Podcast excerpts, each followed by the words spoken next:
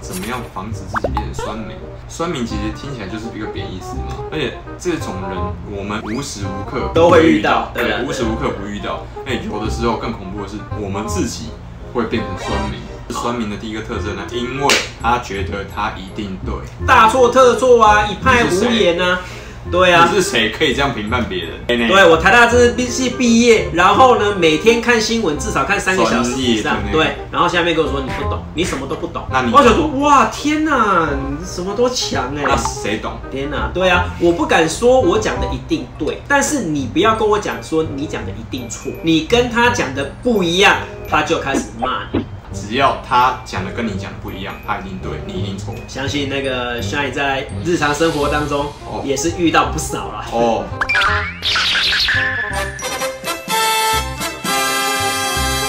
我看你的心声好像刚也刚蛮推八会哦，紧接而起，这种人我遇到不少，而且很多人不如我们所想象中那样，哦好像是很 low 啊，然后都不会读书啊，不然后理性啊不理性啊，就是路边什么乱七八糟的，不是哦，有一不些是少，反而是高知识分子。有一些也是呆呆扁扁。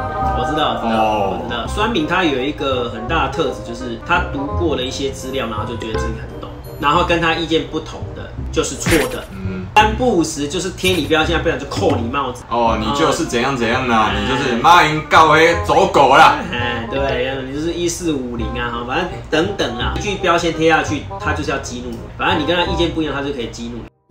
我一直在讲说，要有一个新的一个政治文化，叫做嗯不蓝不绿，或者是叫超越蓝绿。嗯我们要用理性的方法来分析，对蓝的也不是所有人都是坏人，都是杂碎，请你把你的眼睛再打开一点。思考一下，有的时候为什么你会那么生气呢？明明是蔡英文的证件，明明是马英九的证件，又不是你的证件，你为什么会为他那么生气？别忘了按下订阅，加上开启小铃铛，就不会错过才向你说的新影片哦喽。哇！遇到那种谩骂的、贴标签的、干嘛嗯的，我们就直接略过。他们心中已经既有定见，而且是不能够讨论。然后你跟他意见不一样，你就是邪魔外道，我们要放开锁链。就是这样。啊我们尽量的要吸引的是一些理性中立的人的一些支持。那当然，这些已经心有定见的，那我们就是祝福他。那他当然聚会骂了哈，但是我们就不要理他。所以这个东西就接到我们第二点，这些人的特质是情绪化，而且更特别的事情是，他在情绪化的时候，他会跟你讲说：“我没有很情绪化。”有些还打出攻击性的字眼，然后已经已经俩拱啊、踢贵宾啊，甚至脏话都已经出来了。我要呼吁的，我虽然不同意你的意见，但是我愿意誓死捍卫你讲话的权利。没错，这个我尊重你，你尊重我，才是民主的权利。对，而不是说你的就是对的，你至高无上，我讲都错的。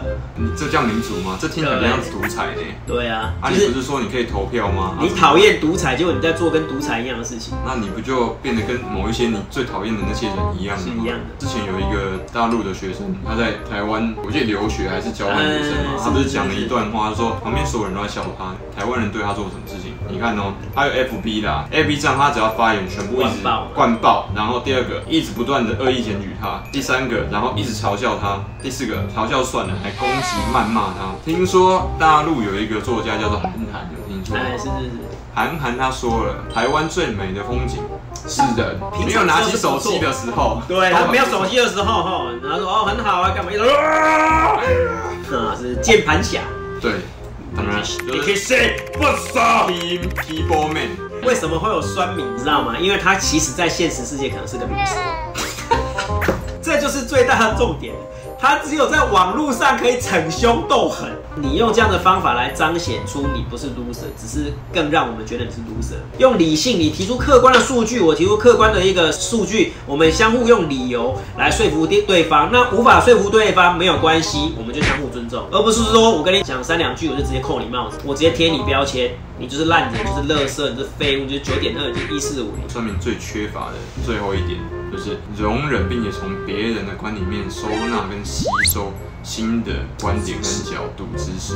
对那这个是酸民我最常看到，而且他们最没有办法做到的一件事情。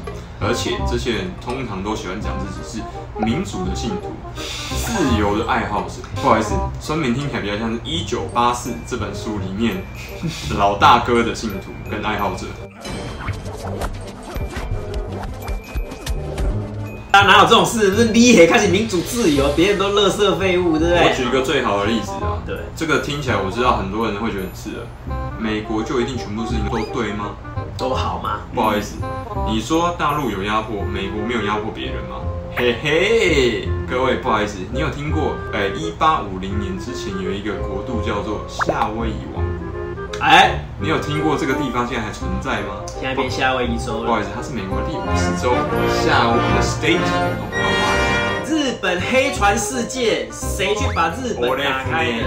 墨西哥这这个国家是绝对跳出来说反对的啦！对啊，拜托，建个墙，川普还要叫他叫他出钱呢、干什么东西？我靠，你觉得川普现代都这样干？你德州的大部分的国土啊，都德是州、从墨西哥占领墨西哥占领过来对的，啊，连加州 California State 这个地方还有新墨西哥有没有听过？全部都是占领来的不好意思，哎还有侵略战争。哎 你不要想说欧美派就什么是对的，中国派什么都是错的。不一定哦，对的就是对的，错的就是错的，跟他是谁无关，毫无关系。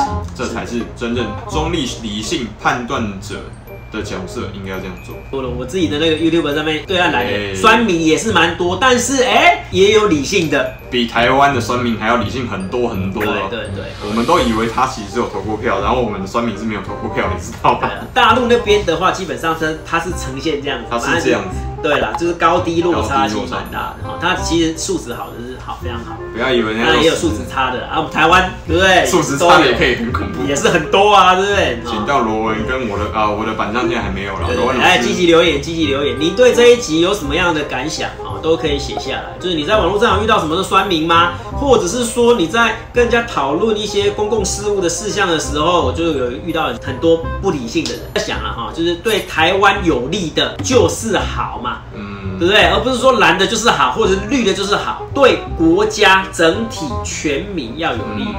嗯，啊、我就是我就一直在提倡的，其实美国都是这样子，它叫做国家利益至上原则。对吧？对啊要符合美国的利益，因为我常常听到白宫发言人讲这句话。符合美国美的国家利益。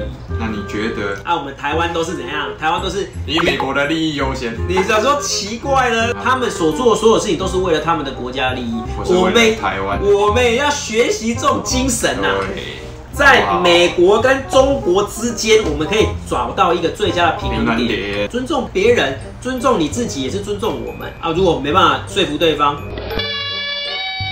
其实很正常啊，无法说服对方，其实还蛮正常。那我就尊重你的意见，你也尊重我的意本见。来就不应该说服对方，你应该找到双方最大的公约数，而不是强迫对方听从自己的观点。各位是的，这个才叫真正民主的真谛。OK，今天很高兴邀请到罗文老师，向哎才向你说跟，我们好公民。下次见喽，拜拜拜。喜欢我们的频道吗？按赞、订阅、分享，小铃铛开起来哟。哦